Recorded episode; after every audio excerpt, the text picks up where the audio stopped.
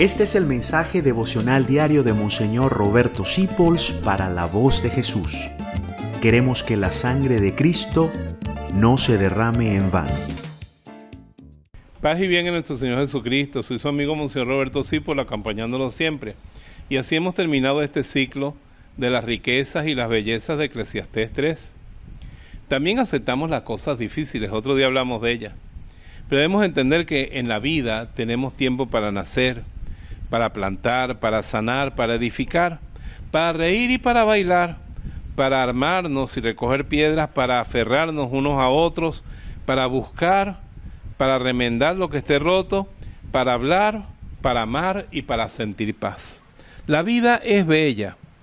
Esa película que para mí es maravillosa, La vida es bella, hace que todo transcurra bello para un niño en medio del drama de los campos de concentración. Y la razón de que la vida fuera tan bella es que ese niño tenía un padre. Y ese padre se las encargó, manteniendo la ilusión dura en su corazón de que él pudiera superar la guerra.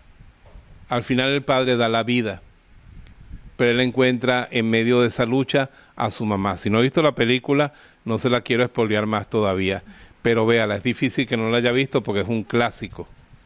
Es bueno en estos inicios de año ver esa película, pero pensándolo en esa clave, yo soy el niñito y Dios es mi padre. No me miente en ningún momento, la vida realmente es un juego.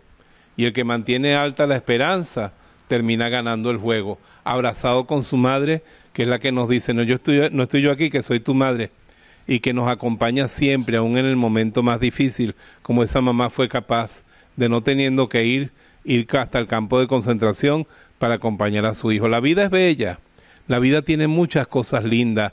Baila, ríete, remienda lo que se rompe, ármate, goza de la paz, habla de las verdades de Dios y de su gozo, porque tú tienes derecho a vivir.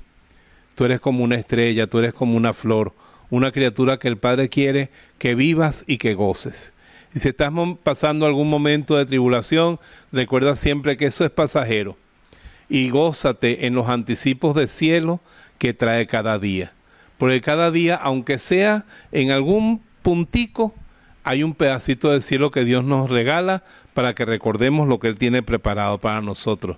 Por ejemplo, tú que estás tan enfermo, si recibes una sonrisa, un cariño en medio de tu enfermedad, si alguien viene a curarte o a darte la comida, en ese pedacito de cielo, aférrate de él porque la vida es bella, aun en los momentos más duros, y todos tenemos una esperanza de una gloria, de ir a un sitio donde no hay llanto, ni luto, ni dolor, que es lo que Dios ha preparado para nosotros. No esta escuela en que estamos, sino la vida en la que Él nos quiere llevar. Te bendigo en el nombre del Padre, del Hijo y del Espíritu Santo. Mucha esperanza, mucha alegría y María está contigo. Dios te bendiga. Gracias por dejarnos acompañarte. Descubre más acerca de la voz de Jesús visitando www.lavozdejesús.org.be. Dios te bendiga rica y abundantemente.